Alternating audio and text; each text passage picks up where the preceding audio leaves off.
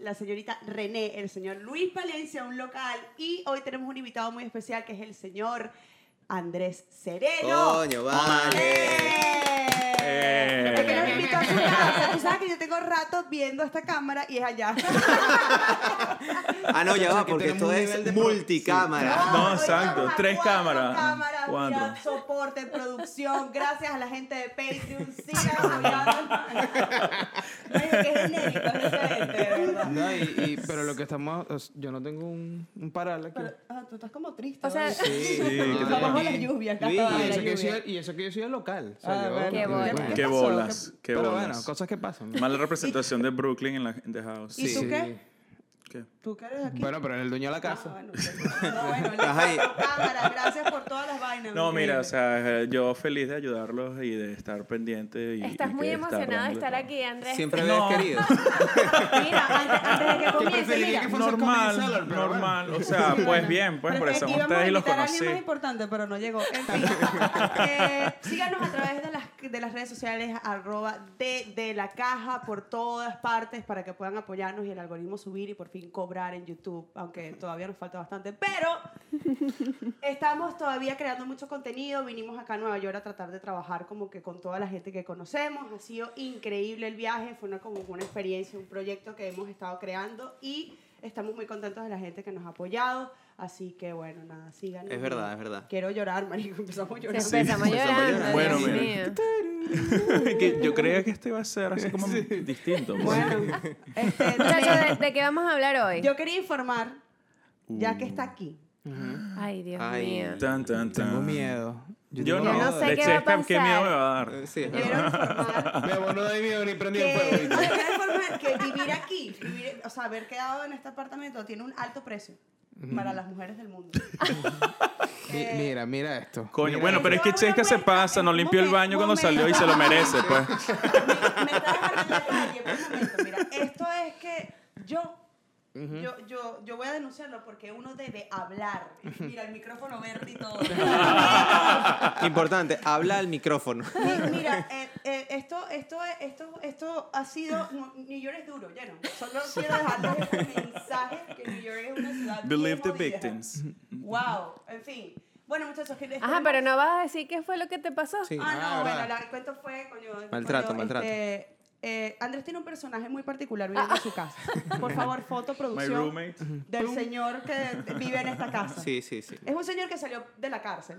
Básicamente. Es un Sí, ah. veterano de guerra que estuvo preso y bueno. Sí, pasó un trauma, ma- mató Tiene- a alguien con una escopeta Sí. en Ah, sí, 200 sí. millas. por- entonces, bueno, de ahí su trauma. Pero nada, el caso está de que es un perro bastante fuerte, es un pitbull. Y bueno, nada, traté de salvar a mi pobre puerquita de una muerte segura y me estrellé contra Andrés, el ¿tienes piso. algo No que era una muerte, era una violación. Ah, por es favor. verdad. Cambia los, los crímenes. wow. Cambia los crímenes. O sea, de cadena perpetua a, a, a, a- al 20 años. templo. No, es que es una violación en Estados Unidos como dos años. 15 minutos. Y No ya. nos podemos poner políticos aquí, ¿no? No. Eh, No, no. mentira, Mira, mentira. nuestro- Obviamente mira, no no. hablamos ni preguntamos. Nuestro invitado de hoy es un comediante que Exacto. está en Brooklyn, está situado en la ciudad de Brooklyn y ha estado trabajando durante mucho tiempo en stand-up comedy aquí en los Estados Unidos y principalmente en la ciudad de Nueva York. Lo que me llama mucho la atención de ti, ya nos pusimos serios. Lo que Oh me llama mucho la atención de ti es que de verdad tú has sido una persona constante en tu trabajo de estar dentro de los nightclubs, De la caja. la comedia, porque coño, es difícil estar acá, Sí. sobre todo hablar, eh, hacer comedia en el inglés, porque eso es lo, lo particular de ti, que estás haciendo comedia en inglés. Sí. Entonces, mi pregunta es la siguiente. Eh, ¿Qué es lo que tú quieres como comediante en la ciudad de Nueva York? O sea, ¿cuál es tu expectativa con eso? Nos pusimos serios, muchachos, aquí. ¿Puedo pasar? Sí, claro. Sí. No vayan a usar como Mentira. 50-50 porque Te, no. fa- te falta la tarjeta con el logo dentro de la caja aquí. Opción sí. A. eh, ¿Qué espero yo de la comedia aquí en Nueva York? No, o sea, realmente ahorita donde estoy, en el momento donde estoy, quiero ser mejor comediante. Ya lo que venga, cool, pero quiero ser mejor comediante, presentarme en clubes. y, y hacer a la gente reír, no como ahorita. pues. Sí, que nos pusimos. Una pregunta, o sea, ¿cuándo empezaste tú a hacer comedia? ¿Cuándo dijiste que yo le voy a chaval aquí y me voy a, mo- a montar en una tarima? Eh, yo, o sea, había visto los comediantes en general, la comedia me gustaba. O sea, no, no era como que, ay, desde niña yo quería ser comediante, no.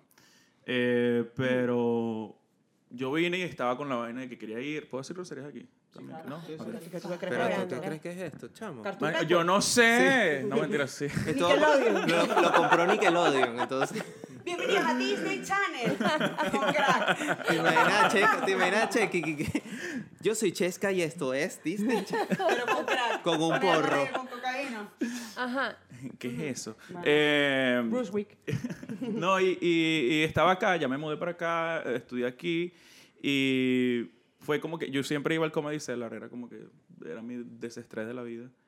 Y era como que, verga, la, la admiración que le tengo a los comediantes de hacer eso, de ese, es, era muy grande, que yo decía, quiero intentarlo, pero yo tenía miedo escénico y hace tres años dije, no, voy a, hice clases de, de improv Ujú. y luego hice clases de stand-up y luego que empecé a hacerlo dije, oh my God, I'm so good.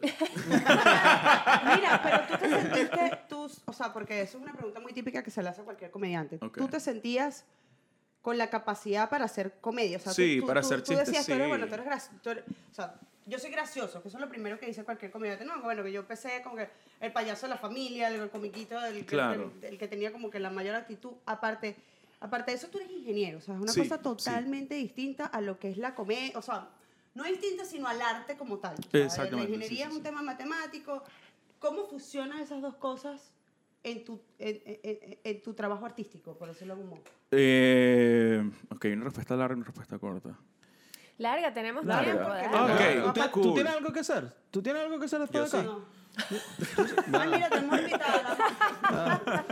Yo no tengo nada que hacer. mosca neoyorquina. Vamos, Yo tengo tiempo. Tú estás relajado. No, yo, o sea, yo cuando tenía como 14, 14 años empecé a hacer música, vainas de música, meterme en guitarra, piano, todo eso, porque es lo que o sea, me, me llamaba, me gustaba siempre.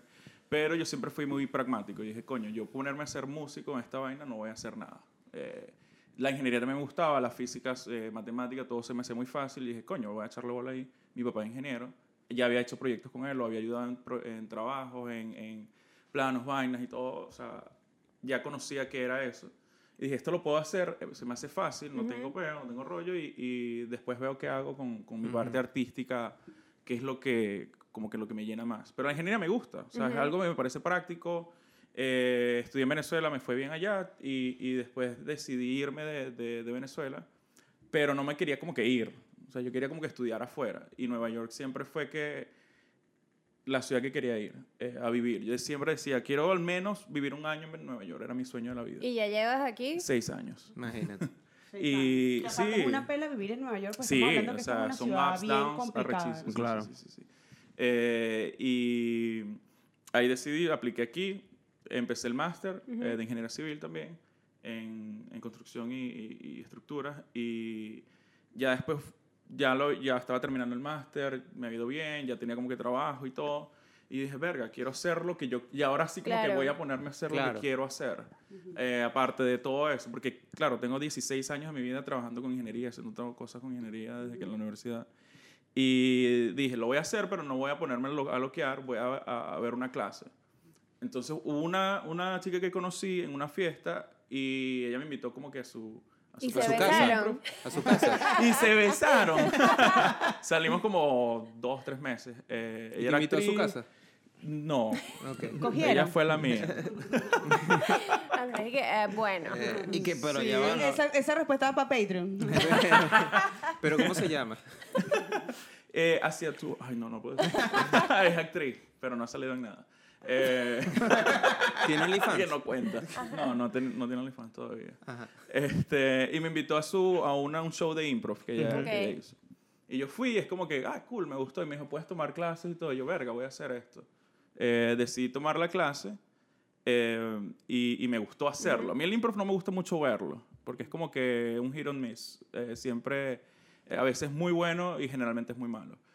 Pero lo hice y hacerlo me gustó mucho, porque yo tenía el stage fright, yo, o sea, miedo a hablar en público, o en algo que no fuera ingeniería. En ingeniería siempre Claro. estaba seguro de todas mis vainas, pero en hacer otra cosa, no. Y, y hice el improv, me gustó, hice otra clase de improv. Luego tomé una clase de, de, de stand-up que la hice en el Comedy Cellar, que era como también mi sueño. Y me, o sea, fue como que de ahí empecé. eh, y, y- y lo que es la comedia aquí en Nueva York, empecé a hacer comedia acá, que no es que me daba risa por muchos los que vieron la clase, como que, ok, ya vi la clase, uh, Netflix, here I come. Este, y no es así, pues es un proceso. check, check. Es un proceso que tienes que ir Claro, claro. de, bueno, si tomaste la clase, open mics, luego shows que organiza la gente y algún punto presentarte en los clubes, que es como que lo más, lo que uno desea más como comediante acá, y ya después estar fijo, pasar los clubes y, y ir a festivales y todo eso, que eso era lo que estaba empezando a hacer este año. Claro. Que ya tenía como para, ya tenía un festival confirmado y, y- y todo eso. Y claro, todo esto en inglés. Porque primero la comedia en inglés me gustaba siempre, porque uno, o sea, yo crecí viendo esas vainas, Friends, eh, y como yo empecé a hablar inglés de los nueve años, eh, siempre consumía vainas en inglés, música, películas, todo eso, y entendía el, Claro, el, el estaba más humor. familiarizado. Exacto, estaba muy familiarizado. No es que más que otro, uno más que otro. Sí, pero porque uno también siempre escucha como que hay muchas personas, por ejemplo, de Venezuela, no sé qué, que dicen como que no, a mí no me gusta esa serie porque es que el humor es muy americano. No, es que no lo entiendo, es como, ¿sabes? Si ya Sí. tú tienes desde los nueve años viendo ese tipo de comedia, ya piensas, digamos, o escribes la comedia o la piensas de esa manera. esa manera. Pero Y- tienes el contexto, pues. y otra cosa que me parece finísima de lo que estás diciendo de improv, que yo creo que mucha gente cree que solamente si te gusta la comedia vas y haces improv. Y yo tengo una amiga que trabajó conmigo en, en una de las agencias que era de cuentas, o sea, nada que ver. Y ella tomó clases de improv precisamente porque era súper tímida, porque no le gustaba hablar en público, porque quería como... eh, mejorar su manera de presentar y ella fue, de- Sí, se llama Denise fuimos. y nosotros fuimos a todos sus shows y era como, mierda, o sea, qué Ah, bolas que esta jeva está haciendo esto y ella lo hizo por mejorar ella, pues su- sus skills de presentación y de interacción. Es que incluso yo a la gente en general le recomiendo que haga al menos una vez en su vida una clase de improv. De verdad que, Sí. que es como ir a terapia, te relajas, conoces gente, te abres mucho y es como te, te ayuda en cualquier faceta de tu vida, o sea, cualquier cosa Pero, te ayuda. pero en ese momento tú sientes que tú entras en un personaje cuando estás No. haciendo impro. O sea, eres tú. Tú eres tú mismo. eres Eh, soy yo, pero más sarcástico, o sea, Ok. más ácido y más... ¿Y cómo, o sea, ¿y cómo funciona eso? Porque, eh, eh, eh, o, o sea, al comienzo se pone un tema y cada quien empieza a improvisar Es- o... eh, hay varias formas, hay varias, eh, el impro hay varias técnicas. Está la que es el couch, o, o la que dices una, una idea y, y de repente alguien empieza, los demás van haciendo el yes and. Eh, hay formas de que tú armas, eh, ponte, voy a hacer un, un improv donde hay dos personas nada más y tiene que ser con algo, una entrevista. Una entrevista puede ser... eh, de, estás viéndote con un médico, un psiquiatra, o, o realmente es una entrevista, o estás hablando con alguien, lanzas un tema y empiezas a, a- empiezas a crear la cosa. Eso es lo bueno del improv, que no solo es algo eh, individual, sino que es grupal. Entonces Claro. aprendes como que a, a relacionarte y confiar en tu equipo. Así como que, bueno, estoy diciendo algo, pero sé que alguien va a salir, va a decir algo Exacto. mejor. O va a decir algo que... Que, Que detone una nueva exacto, cosa ahí. Exacto. Por eso siempre es la, lo del improv del ESN, porque o sea, sea lo que sea, trata de que siempre sea así. No es como que, Sí. oh, no, estoy en el planeta Tierra. No, pero tú parece que estás en Marte. No, no. O sea, tú, Tú sigues, tú tienes que seguir exacto. la línea. Y es- exacto. me parece finísimo porque siento que también como que ejercitas la creatividad porque tienes que Total. resolver súper rápido. Es como te Total. lanzan un tema y tienes que tú armarte una historia ahí rapidito y go with it. Exacto, Es incluso pues. eh, ya después haciendo stand-up, a veces me, hay unas, unas veces en unos clubes donde si tú quieres participar en un improv, se reúne un grupo y se hace. Y que es en el The Pit, que yo lo hice aquí, en People's Improv Theater, que el fundador es uno de los de Second City. Y chévere, porque es como Second que me City, ayuda. Perdón, para los que no saben, es el que está en Chicago. Exacto, Sí. Correcto. Sí, bueno, Una meca. Sí, de- Sí, que de Amy comedia. Poehler, Tina Sí. Fey, este, de Franken. Garnsensen, no recuerdo el apellido, pero Frank. Eh, y, y, y te ayuda, o sea, es es súper, súper, súper, de verdad que lo... Incluso para stand-up, lo que quiero decir es que para stand-up me provoca a veces a hacer cosas de impro porque me ayuda en el escenario, después de reaccionar con la gente, Claro. eh, hablar con ellos, crear cosas de es cero. entrenamiento. Y Exacto. creo que eso lo he escuchado también de varios comediantes, que capaz no les encanta hacer improv, pero los ayuda burda como a la velocidad mental y a, a reaccionar Exacto. con, no sé, alguien del público que se ponga ladilla, ¿sabes? como, ok, lo puedo Sí, resolver. tú Que, sabes que que- eso es clave para la comedia, tener Sí. Claro. velocidad mental. Tú, tú sabes que hay algo que me llama la atención porque, bueno, yo estuve intentándolo un poco en la comedia y cua- Fracasó. O sea, fracasé. fracasé. No fracasé. Maño, qué mierda. Él viene aquí a dejarme en la Sí, calle. sí, sí. Este, no, no es fácil. O sea, Literalmente te un puedes dejar en la calle. Sí. Marico, que. ¿Viste por qué no, no soy comediante? ¿Viste? No, no, no, déjame hablar mí Mira, que si no puedes lidiar con eso, no puedes ser Ya voy a comediante. empezar a llorar.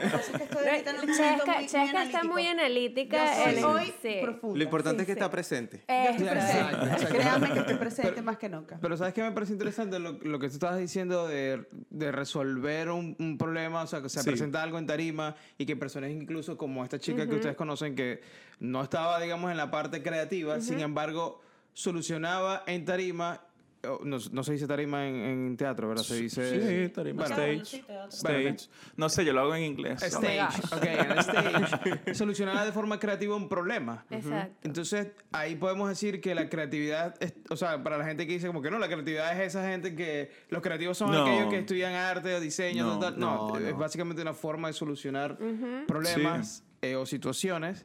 Y, y pasa ese tipo de cosas. Ahora, mira cómo voy a enganchar con el tema. Ah. Eso quiere decir que eres un genio. ¡Wow! Tan, tan, tan. Estamos progresando, María. Sí, sí. Wow. Pero antes de, antes de avanzar con el tema, Ajá. hay algo que me llamó, que era lo que yo quería decir. De con tu fracaso con te ves tan de televisión en Gracias. este momento increíble. Sí, Chesca, de verdad.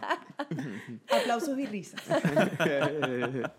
Mire, de- sobre, sobre Andrés, que de verdad cuando yo estaba intentando en la comedia y yo hablé con muchos comediantes, ¿cómo empiezo? Ajá. ¿Cómo empiezo en este mundo? O sea, esto no es así que, ay, yo nací gracioso. O sea, Sí, no es un exacto. tema de ser gracioso porque el control del público es una de las cosas más difíciles de lograr. Primero porque estás extremadamente nervioso. Son 500 ojos viéndote a la cara como que, bueno, vengo aquí, aparte que viene es, vengo aquí a que tú me hagas reír. O sea, O sea, ya es- tienes esa expectativa. Totalmente, esa, exacto. esa Sí, actitud sí. del público que tú ya, ya de por sí tienes el chip, tú más que nadie lo sabe, y uno que no está, está nuevo en esto, uno se pone extremadamente nervioso. Pero hay algo que me llamó mucho la atención de todos los comediantes que hablé, excepto con Andrés. Porque cuando yo les preguntaba, ¿cómo comienzo? Todos me decían, párate en la tarima. Ujú, Párate en la tarima e inténtalo. ujú. Párate en la tarima e inténtalo. Y yo, pero, ajá, pero, párate Pero, en la tarima e inténtalo. y es como todo en la vida, al final. Sí, pero sí, pero resulta que más allá de pararte en la tarima y decirlo, también hay una estructura dentro de esa, de esa, Claro. de ese, de esa forma de hacer comedia o de esa forma de trabajar. Y eso fue algo que Andrés me explicó. Me dijo, mira, existe una forma de estructurar un chiste que comienza con, bueno, vamos a empezar con, el- con la premisa, después con el remate, con no sé qué, de lo, lo mejor lo dejas para el final, hay una línea de tres en donde tú dices los, lo- los dos primeros y rematas en el tercero, o sea, Sí. ahí es donde tú dices, ah, esto sí es un, es un Claro. trabajo. Claro, Claro, tiene su ciencia. Claro, exacto. Entonces, hay una cosa que está Oh, surgiendo eh, en... pa- paréntesis, o sea, no era simplemente montate la tarima, montate la tarima teniendo en cuenta eso. Exacto, Exacto, exacto, Escribe y la forma, exacto. eh, pre- tienes que presentarte, sí, pero presentarte con una estructura, mira, probarlo en casa, con amigos, esto no da risa, esto sí da risa, Exacto. y confiar en ti mismo, pero es más allá de, esto, esto es lo que tú tienes que hacer es ahí parate. Exacto. Eh, claro, claro. No, habla. Y de hecho, y de hecho hay mucho desconocimiento de la estructura de comedia, por ejemplo, hablando de este tema, en Venezuela, en el sentido de que eh, Tú me estás queriendo decir que el conde del Guacharo no hacía lo que, lo que estaba diciendo Andrés. contrario, al contrario, el Fuertes epi- no, no, no, el Conde de Guacharo es Lo uno de los hace, mejores sí, comediantes sí, del sí, país. sí. Ay, el conde del Guacharo es este increíble. ya- Bueno, muchachos, muchísimas gracias por este episodio aquí desde la ciudad de Nueva York. Es increíble lo multifacético de este Ya, micrófono. ya no Sí. podemos invitar a entonces, Benjamín. eh, eso quiere decir que montarse sin tener una estructura es para genios. ¡Boom! Exacto. Miren, miren. Yo voy a dar contexto, voy a dar contexto. Eso, eso, Lo echa el cuento, echa Lo que pasó fue que Ellos querían hablar de genios y me contrataron a mí. Exacto, exacto. Lo que pasó, lo que pasó fue que eh, el miércoles. que hace, estuvimos- sí, hace un par de días atrás. hace sí. unos días atrás eh, estuvimos en el cumpleaños de Ángelo, un amigo de la casa. Amigo de la casa. amigo de la- casa. Eh, estábamos en su, en su cumpleaños y salió el tema con Andrés que no- estábamos hablando sobre Kanye West. Exacto. Y tú en un punto dijiste como que yo creo que él es un genio de la música. Y yo te Exacto. dije, yo no sé si un genio, porque para mí la palabra genio tiene un peso gigante, obviamente, recono evidentemente es un personaje súper talentoso y alguien que ha cambiado muchas cosas en la música, sobre todo en el hip hop, pero no sé si ponerlo en la palabra genio. Y salió este debate Sí, de ahí ¿qué empezamos a define entonces un genio. Ajá, O sea, yo te exacto. tengo aquí la ¿Qué definición en mis notas, muchachos. Tan, tan, tan. Wow. ¿Qué es un genio? Mira, en Wikipedia. No, según yo. según, esto lo escribió César, no me Ok. Carácter distintivo y representativo de una colectividad, de una época, de un estilo, de una lengua, etcétera, que puede apreciarse en sus manifestaciones. El genio del idioma, el- genio de la música, el genio no sé qué. O Ah, sea, ok. Yo pensé que íbamos a de hablar de, del genio de Aladín. Yo estaba... Tengo Coño. lámparas mágicas. Un minuto aceleré No funcionó, no funcionó. No, Viste, acá así a esperando veces. esa conversación, este es el momento en el que se puede ir porque no va a Exacto, ser no va, no va a No pasar. vamos a hablar genial. Pero ya va, No, cuando, pero- cuando hablas de los genios allí, estás hablando de que tú eres un genio en una sola cosa. No, y bueno, también dice, genio también es la capacidad mental extraordinaria o la persona dotada con dicha facultad. O sea, es como Ah, que... entonces sí soy genio.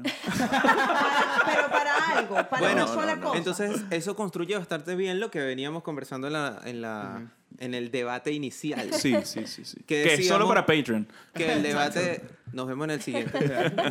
No, que, que decíamos que precisamente primero es que es para ti una, una persona genio, o sea, cómo tú defines a alguien genio y si genio es a nivel global, como lo ve Luigi, Ajá. que es alguien que rompe esquemas en todo, o sea, cambia el rumbo de la vida, del mundo, de, O- o- o un sea- antes y un después, Sí. o en una, en En una parte, en un área específica. específica. Claro, pero por ejemplo, tú tienes un personaje como Steve Jobs o Elon Musk, toda esa gente hi- hicieron eso, rompieron esquemas y, e hicieron todo eso en un área. O sea, por ejemplo, Steve Jobs lo hizo en la tecnología, eh, bueno... eh, Elon Musk, Elon Musk podría decir podemos que decir que también. tecnología, Ujú. pero digamos, él se basó más que todo que, eh, que sí en la parte de... No es la NASA. tecnológica. Eh, sí, no, pero de... Aeroespacial. Aeroespacial y también lo del eh, Tesla y también los, los túneles de- en Los Ángeles, todo ese tipo de cosas.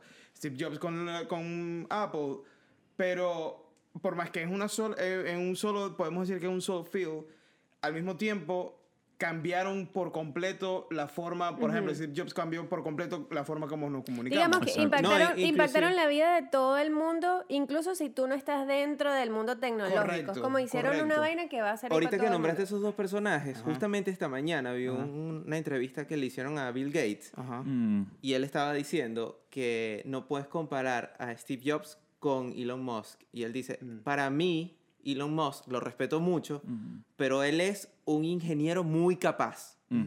En cambio, Steve Jobs fue alguien que tenía una visión mucho más eh, clara de cómo cambiar ciertos parámetros. Ah, y si eso. tú te pones a ver, no lo había visto desde ese punto de vista, y tú dices, bueno, sí, en verdad, Elon Musk tiene mm, eh, unos ángulos que me parecen que, que, que- o sea, tiene unas visiones eh, claras, pero al final son, es la capacidad que él tiene para que eso se logre. Claro. Pero si, no- si nos vamos a la época del Renacimiento y hablamos como de un genio que de hecho lo estaba hablando con nuestro amigo Diego que está aquí detrás. Detrás de la cámara. cámara. Dieguito. Hola, Diego. Si, hablamos, si hablamos un poco de genios de la época del Renacimiento, en donde eh, incluso estaba conversando con él que en la época 1500, 1400, eh, también el, el humano, el ser humano estaba tratando de resolver problemas. O sea, realmente había mucho tiempo para pensar porque había que resolver esos problemas. Un No genio como. Leonardo da Vinci, ¿ok? Ujú. Estamos hablando que es un genio que cambió el mundo en todos los sentidos.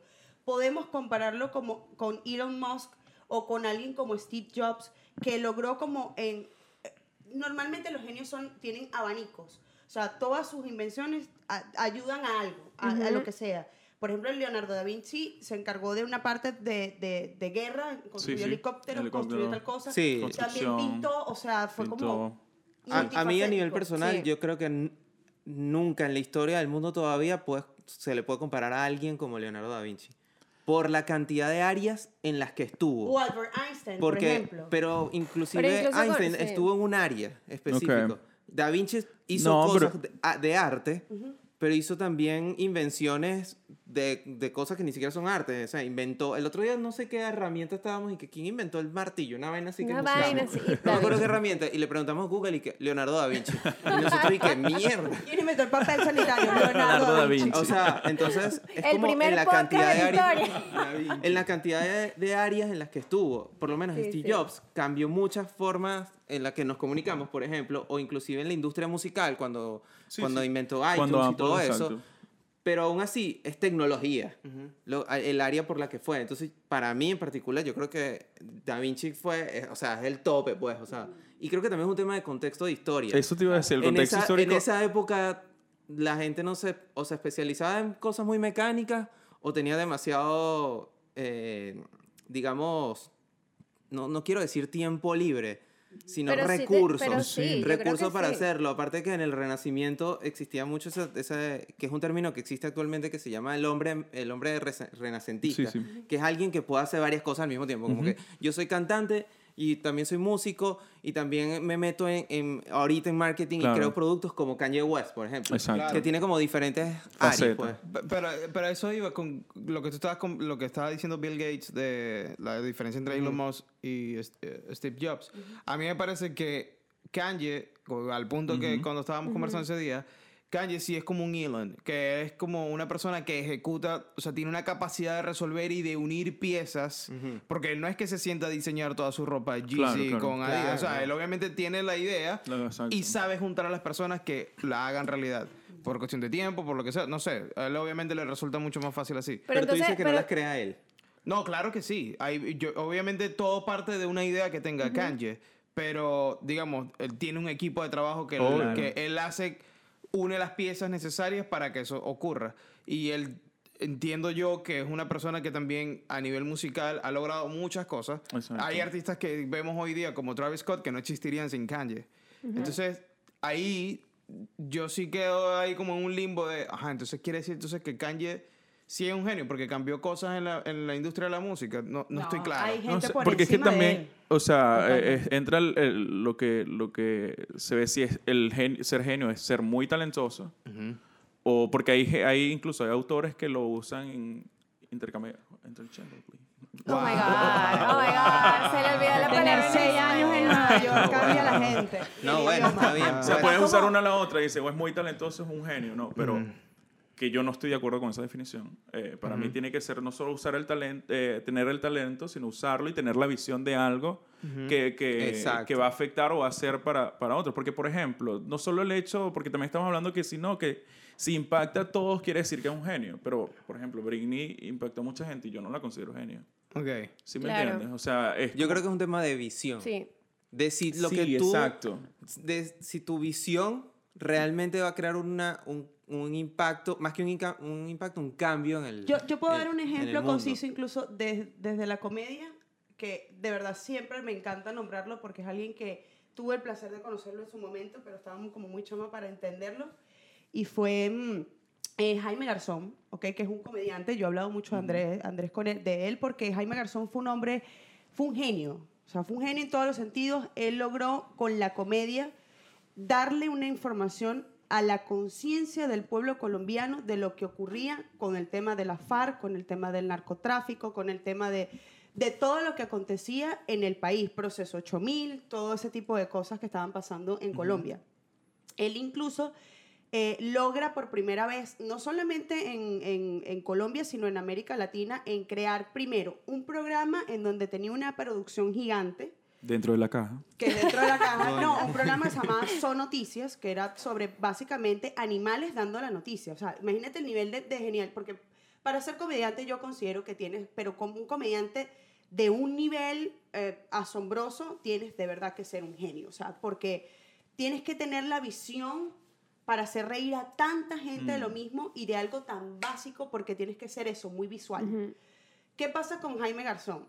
Cuando hay un documental que sale en YouTube hablando sobre, sobre, este, sobre este comediante, y él después de eso, después de, de lograr ese programa solo, avanza, so- va, va avanzando hasta el punto de crear un personaje, él solo completamente, que, se, que era, eh, se llamaba eh, Ediberto de la calle. Y básicamente, imagínate el nivel de, de lo básico que es cuando lo ves, pero lo increíblemente genio, era un zapatero que estaba básicamente sucio y que él le hacía la limpieza de los zapatos a los políticos colombianos. Y en RCN, en vivo, él se atrevía a desafiarlos y la gente se quedaba como que, bueno, bueno, ¿y tú no te robaste la plata? Y se reía. Claro, porque el- O sea- al interpretar a ese personaje lo que está haciendo es representar al pueblo. al Claro, pueblo. claro, claro. Ahora, el punto, al punto al que voy es que uno de sus amigos, cuando le hacen, obviamente, post-mortem, explicando cómo era su vida, uno de sus amigos explicó algo que a mí me llamó mucho la atención y dice, los genios son increíbles, pero son terribles. ¿Por qué son terribles? Porque tienen un carácter, son muy solitarios, son, o sea, yo siento que los genios tienen una característica, una personalidad. Son personas que de verdad les cuesta mucho comunicarse con la gente porque tienen una visión tan amplia del mundo que no todo el mundo puede con eso. Entonces, ahí sí- Claro. yo creo que hay Sí, una somos muy difíciles. No. Pero, pero ¿hasta qué punto él es un genio y hasta qué punto es un muy buen comunicador que sabe Al conectar con la Exacto. poder cambiar No, yo- el mundo con lo que hizo. gente? Tanto No, antes- cambió El- mundo. co- cosas de la cultura colombiana. Exacto. ok, cosas de la Exacto. cultura colombiana, pero que sin lugar a dudas cambió el mundo en muchas cosas porque él, por ejemplo, alimentó la conciencia de personas y artistas como Shakira, como Juanes, que hoy por hoy revolucionaron la industria musical a través de muchas cosas. Entonces yo creo que eh, incluso él cambió mucho las perspectivas de Medellín, de Bogotá, o sea, la visión que él tuvo en, mi- en micro para llegar al macro llegó incluso a generaciones en Colombia, que afecta y hoy por hoy, ¿sabes? Colombia no es lo que era, lo que era hace 20 años. Claro. Pero Entonces creo que, que o sea, son aspectos sobre los genios. O sea, yo lo que quiero decir es que los genios tienen una personalidad que tú los puedes identificar. Ahí, ahí volvemos al punto que, con- con que estábamos conversando al principio. El- la definición de genio depende de cómo tú ¿cómo lo ves? Lo cómo lo veas tú ¿Cómo pues, Sí. lo defines? actualmente. Creo que no hay una definición global realmente, porque es, es justamente eso. ¿Cómo te afectó lo que hizo esa persona desde tu punto de vista? Y quizá para, lo- para muchos colombianos lo, lo fue, pero Claro. para alguien totalmente del lado opuesto, Sí, como, para- un- yo, no, yo como un por ejemplo, yo no sé tailandés. quién es, quién es ese comediante, ¿sabes? Entonces Claro. ahí también, ojo, no lo saco porque yo no lo sepa, porque capaz mucha Sí, gente lo sabe, pero es el impacto mundial y que se queda en la historia, pa- o sea, de aquí a la generación siguiente, a la generación Un siguiente. Simón y- Bolívar. Considera un Simón Bolívar un estratega de guerra que es un genio de guerra, por ejemplo. O, o Ujú. es la Siete visión, países. es un Sí. tema de Sí, visión, visión. nuevamente. Es que yo siento Tuvo que la visión. eh, la genialidad viene primero talento, más el trabajo que, que hagan para algo, más impacto. El impacto creo yo que puede ser local, no necesariamente tienes que eh, hacer que millones de personas descarguen tu canción para tú considerarte genio, pero puede ser un impacto local que en un pueblo alguien hizo algo que le cambió la vida a todos y eso es un genio. O sea, ¿por qué no es un genio? Porque su impacto no es global. Mm. ¿Sí me entiendes? Ok. O sea, digamos Sí. que es un genio local, pues. Hay genios locales y genios pero, mundiales. pero, ¿sabes, qué me estoy, ¿Sabes qué me estoy acordando? Que eh, hace tiempo vi una entrevista de. ¿Cómo se llama esta banda de, de- de Inglaterra que eran dos hermanos? Eh, Oasis. bueno. Ah, estaba, Ujú, sí, sí. Em, le estaban haciendo una entrevista y ellos dijeron como que a nosotros nos creyeron que éramos la mejor banda del mundo cuando no parábamos de decir que somos la mejor banda del mundo. Ok. O sea, ellos dijeron tanto que eran la mejor banda del mundo que la gente dijo que es verdad, es la mejor, la banda del mundo. Sí. Yo siento que en parte está quedando está pasando eso con Kanye, volviendo al punto, porque a veces Kanye dice tantas veces que él es un genio que la gente dice que él es un genio. No, yo, ejemplo, o sea, viniendo de un punto de vista negativo hacia Kanye, porque él me cae muy mal. eh, la vez que lo conocí, verga, Kim estaba ahí, que ladilla. Sí, sí. No, no, no, pero nunca tenía una, como una buena imagen de él. Y me molestaba siempre que la música era muy buena. Coño, sí. Sí, sí, eso- entonces, eso- eh, cuando yo lo escucho hablar, yo digo, qué maldito persona no debe ser un genio. Pero cuando lo escuchas el trabajo que hace, tú dices, verga, sí. Pasa o con sea, Calle ha 13, por cambiado, ha, ejemplo. ha- ha sido trascendente dentro del, del- incluso de- dentro de géneros, diferentes géneros en la industria, que yo digo, coño, sí es un genio porque ha impactado a varios, a varios artistas. Y, y- y se ha ido por el lado de la moda, por el lado de, de otros lados, que también ha sido un impacto. O sea, la- él hizo una, una franela de, que era una franela blanca que normalmente cuesta 5 dólares, la vendió en 300 y fue sold out en dos, dos horas. O sea, imagínate el nivel de impacto que él tiene, que puede manejar todo eso. Claro, También Pero Yo, mi opinión sobre su moda a las redes no sociales, Sí, porque no, tú y- consideras que el impacto lo podría haber logrado porque eso sin también, eso, influenciar porque- gente no es, porque ajá, Kim Kardashian es una genio. No. ¿Y No. quién tiene más impacto global ajá, que ella ahorita? Por ejemplo, Michael Jackson, que es un tipo que no tuvo Sí, es un ese genio. nivel de Yo digo que sí, es un genio. Freddie Mercury, un tipo Sí. que no tuvo ese nivel. Bueno, ajá. o sea, mira, todos los niños que 200.000. tu violó y no, y no Ay, metieron un genio. Genio. Marico, un genio. Que no lo hayan descubierto. Un genio. genio, genio, la verdad. Tenía muñecas y iba, no, para No, jugar. todo bien, es para jugar bien. con mis amiguitos. no, pero sí, musicalmente y todo, de verdad que yo creo que sí. un genio. Yo creo que hay niveles, entonces, niveles de genios. O Sí. sea, Que genio número uno. Genio número No, es que yo creo que el genio, o sea, Hay yo, una yo- jerarquía yo de que- genios. Yo que no consumo ningún tipo de, por ejemplo, Drogas. Bueno, muchachos, tengo una historia. Eh, yo que no, o sea, no consumo ese tipo de música de Kanye West ni nada, y que yo lo veo, a mí él no me inspira ningún tipo de genialidad. A mí me parece que lo que está, la genialidad que está es detrás del marketing de él, que ha logrado, o sea, lo que logra es impactar las redes sociales. Pero cuando tú sales Pero es la- ahorita.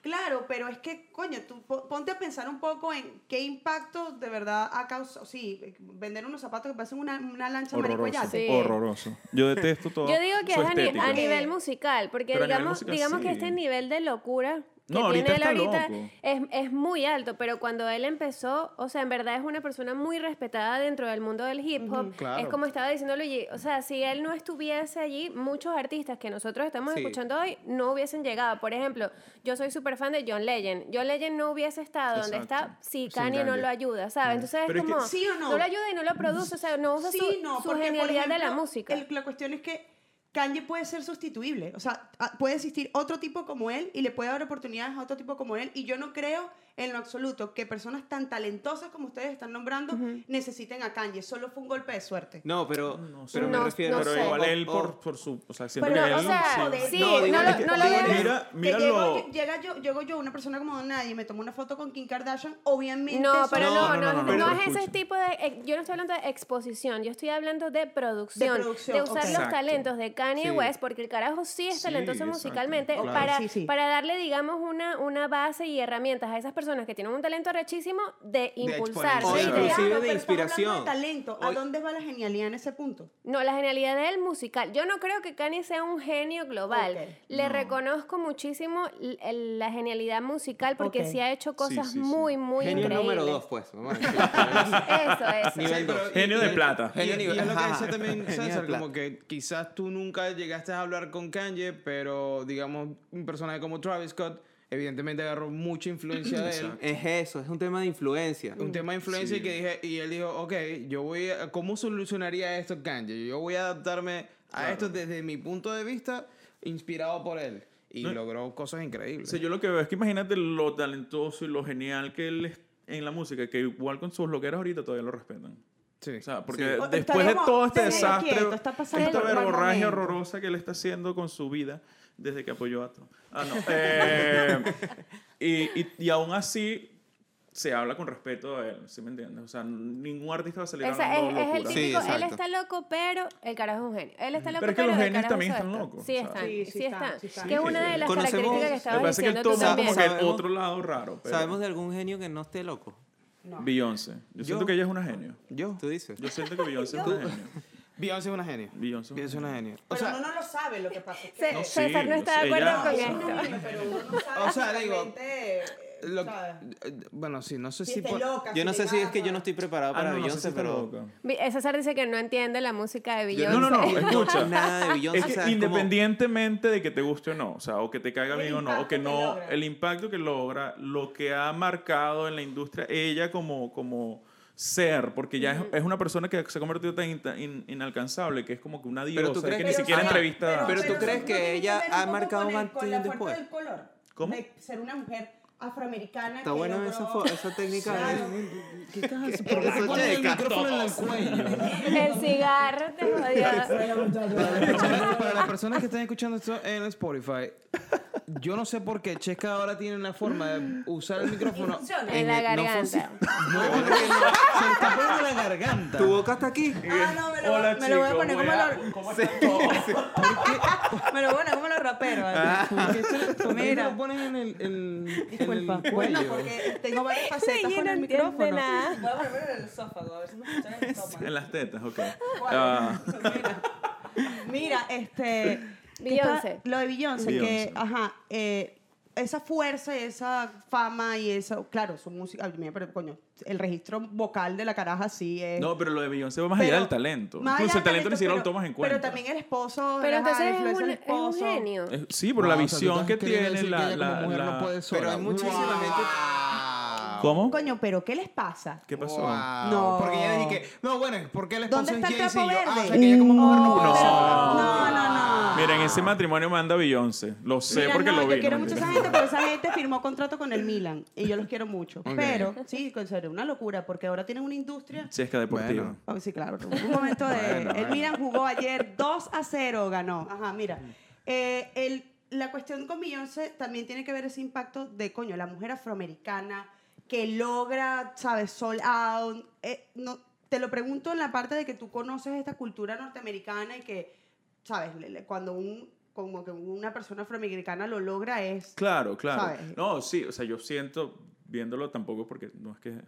eh, que Beyoncé sí le ayudó a ser negro, obviamente, o sea, porque eh, no solo llamó la atención de, de- de la comunidad afroamericana, sino también la el resto del mundo, o sea, y, y creo que obviamente le ayudó, o sea, porque así fue que empezó Ajá, ella, pero con eso fue que empezó para, no- para hace- llegar a lo ¿Tú de crees que la genialidad se puede Para de desarrollar? O sea, que tú tengas un hijo y tú digas, "Ujú". La Este visión, va a ser un dep- yo, yo siento que genialidad también depende de la visión que tú tengas de que, verga, yo me imagino una, no sé, crear esto, hacer cosas, eh, ya sea en cualquier área, pero por eso te repito, pues necesitas el talento para hacer esa visión, para lograrla, y aparte de eso necesitas a trabajar en esa misión, en esa visión. Por eso hay gente que yo siempre le digo, no, mire, yo tengo unas ideas arrechísimas, yo tengo una idea de hacer esto, yo tengo una idea, las ideas las tiene todo el mundo. Pero si no las ejecutas. Las ideas son de quien las ejecuta. Sí, porque de exacto. repente tú dices, ay, yo me imaginé que los carros no usaban gasolina.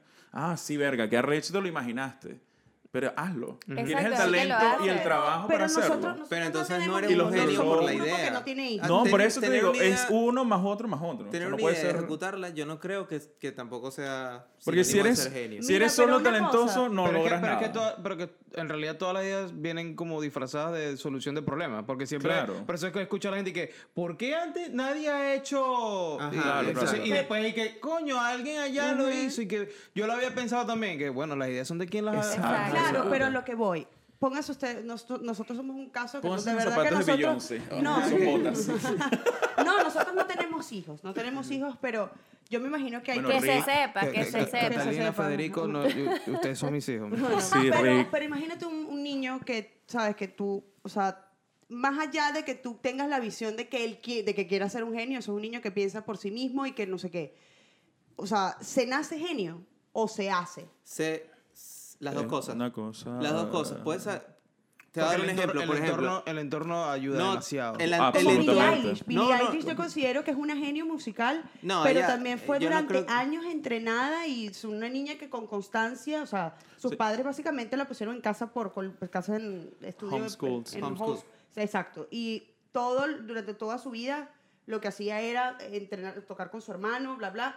Y de hecho, como que tenían en casa, como que, bueno, la única manera de tú acostarte tarde es que estés ensayando. Claro. Entonces, es que a- ahí es donde iba. Yo creo que es una combinación de las dos cosas. Tú puedes tener un talento increíble, pero si no lo, no lo No trabajas, Exacto. claro. no vas a lograrlo. Eh, y un ejemplo, ahorita que te fuiste con la música, me voy mucho más para atrás, es Mozart.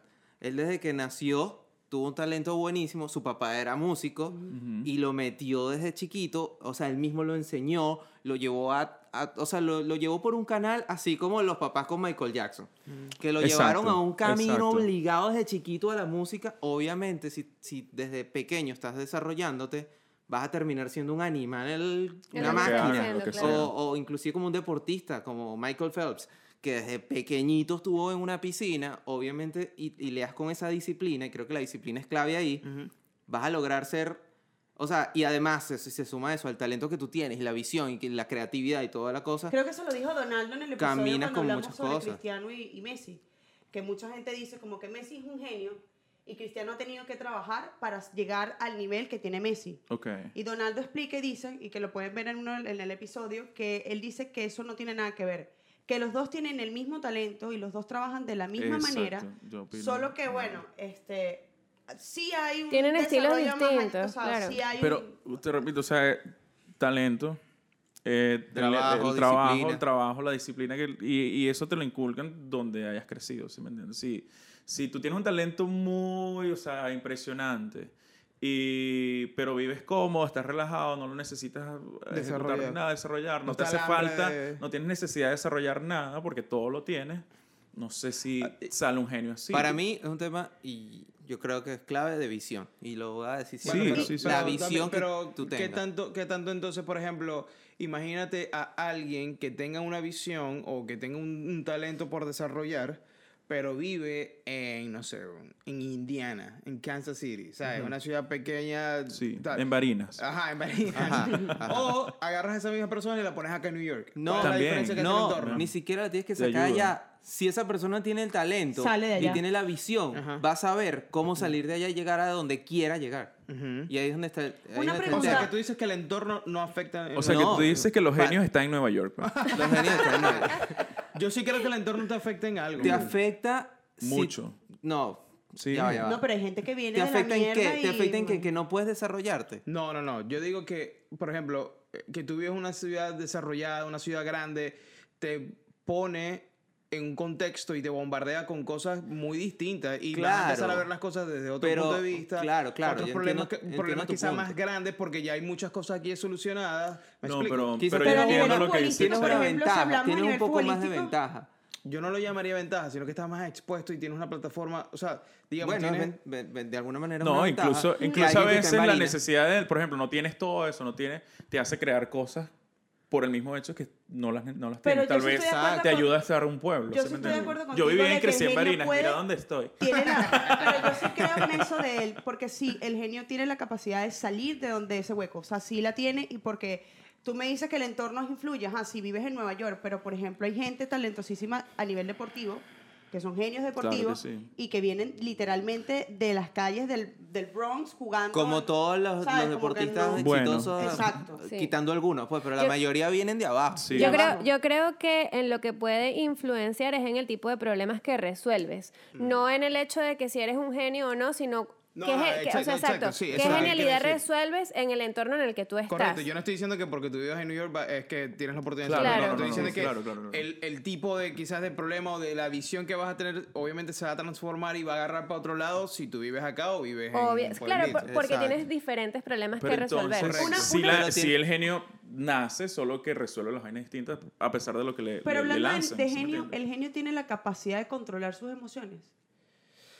Porque No estamos sé, hablando de un no nivel sé. elevado. Mira, de, lo- de los de- más populares, digamos, que si Steve Jobs y Kanye West, que lo estamos metiendo Sí. como dentro de esto, no. No. O sea, no porque los bichos están como en, o- en otro nivel, en en, un otro nivel mucho peo. más arriba, No, sí, exacto. sí. Y no- digamos que la característica que siempre tienen en común es que no entienden cómo hacen sentir a los demás. O sea, no están como pendientes de cómo, si te dije No algo feo. Claro, es lo que nosotros decimos que la gente no tiene tacto. Cuando alguien Sí, dice, ah, esta sí, persona no tiene tacto. Creo Sí. que Está en el es- espectro, pues. Sí, eso le el- pasaba mucho a Dalí, por ejemplo. Sí, Dalí era bastante brutal. Claro, cuando lo conociste. Sí, claro. terrible, claro. terrible, Claro, el otro día, el otro día que se fue Él estuvo en un show de Zoom. eso. Un show de Bueno, conmigo nunca fue así. Porque, No, pero Dalí, pero Dalí por ejemplo, demás- yo he visto varias entrevistas de Dalí, el Dalí que no... ah, oh.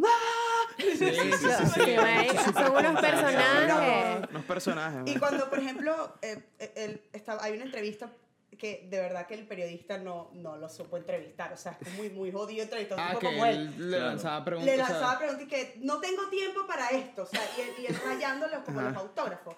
Tala, tala, tala, tala. Sí, sí, sí. Increíble. Yo creo, yo creo que están tan ensimismados y tan, no sé cómo, a qué velocidad funciona su cerebro, que no, no tienen tiempo de, ¿qué te pasa a ti? ¿Cómo te sientes Claro. tú? Es como, no, yo estoy aquí resolviendo mi peo aquí Y adentro. pues. Pero sí tiene que haber genios que no sean como, digamos, locos y que... No, o sea, exacto. excéntricos No, ni nada. No, yo Por ejemplo, Y Elon Musk no, no me parece un tipo. Sí, Bueno, él, él es raro, excéntrico, él es él es raro. raro, Pero- él es raro. es Su concepto de familia y de, raro, amor de familia y todas esas vainas es muy distinto. Es como una vaina que verdad, muy- sí. ¿Cómo. ¿Cómo es que se Paul llama el hijo? McCartney. Para mí Paul McCartney es un genio, el bicho es tranquilo. Un O sea, señor, pues, es sí. Ajá, un señor normal. El tío La- Paul. no, la anécdota. Bueno, pero es que Paul McCartney, el, el clon, estás hablando. El Claro, nuevo, claro. el nuevo, el nuevo, el nuevo. Ojo, voy a hacer un inciso ahí. Si esa teoría es verdad, mejor que pasó, porque el segundo quedó mejor que el anterior. No, no, yo te voy a decir una cosa. Yo fui al concierto de ese carajo y a mí me impresiona la energía que tiene Sí. ese tipo No, para mira. el concierto. O sea, fue un concierto de una hora y media, el tipo saltando, banderas, vaina, no sé qué. Se monta en el Sí. piano, se monta en el bajo, vuelve a tocar la guitarra. Yo, entonces yo pensando dentro de mí, decía, coño, qué arrecho. Después va, a su va para el hotel y a dormir. A dormir. Coño. Y ya. Los genios dormimos Tiene, tiene también. 70, 70 años jodiendo, ya que más vas a joder, ¿me entiendes? No, pero es Como lo que le gusta, ¿sabes? Claro. Eso es otra Increíble, cosa. pero, o sea, pero.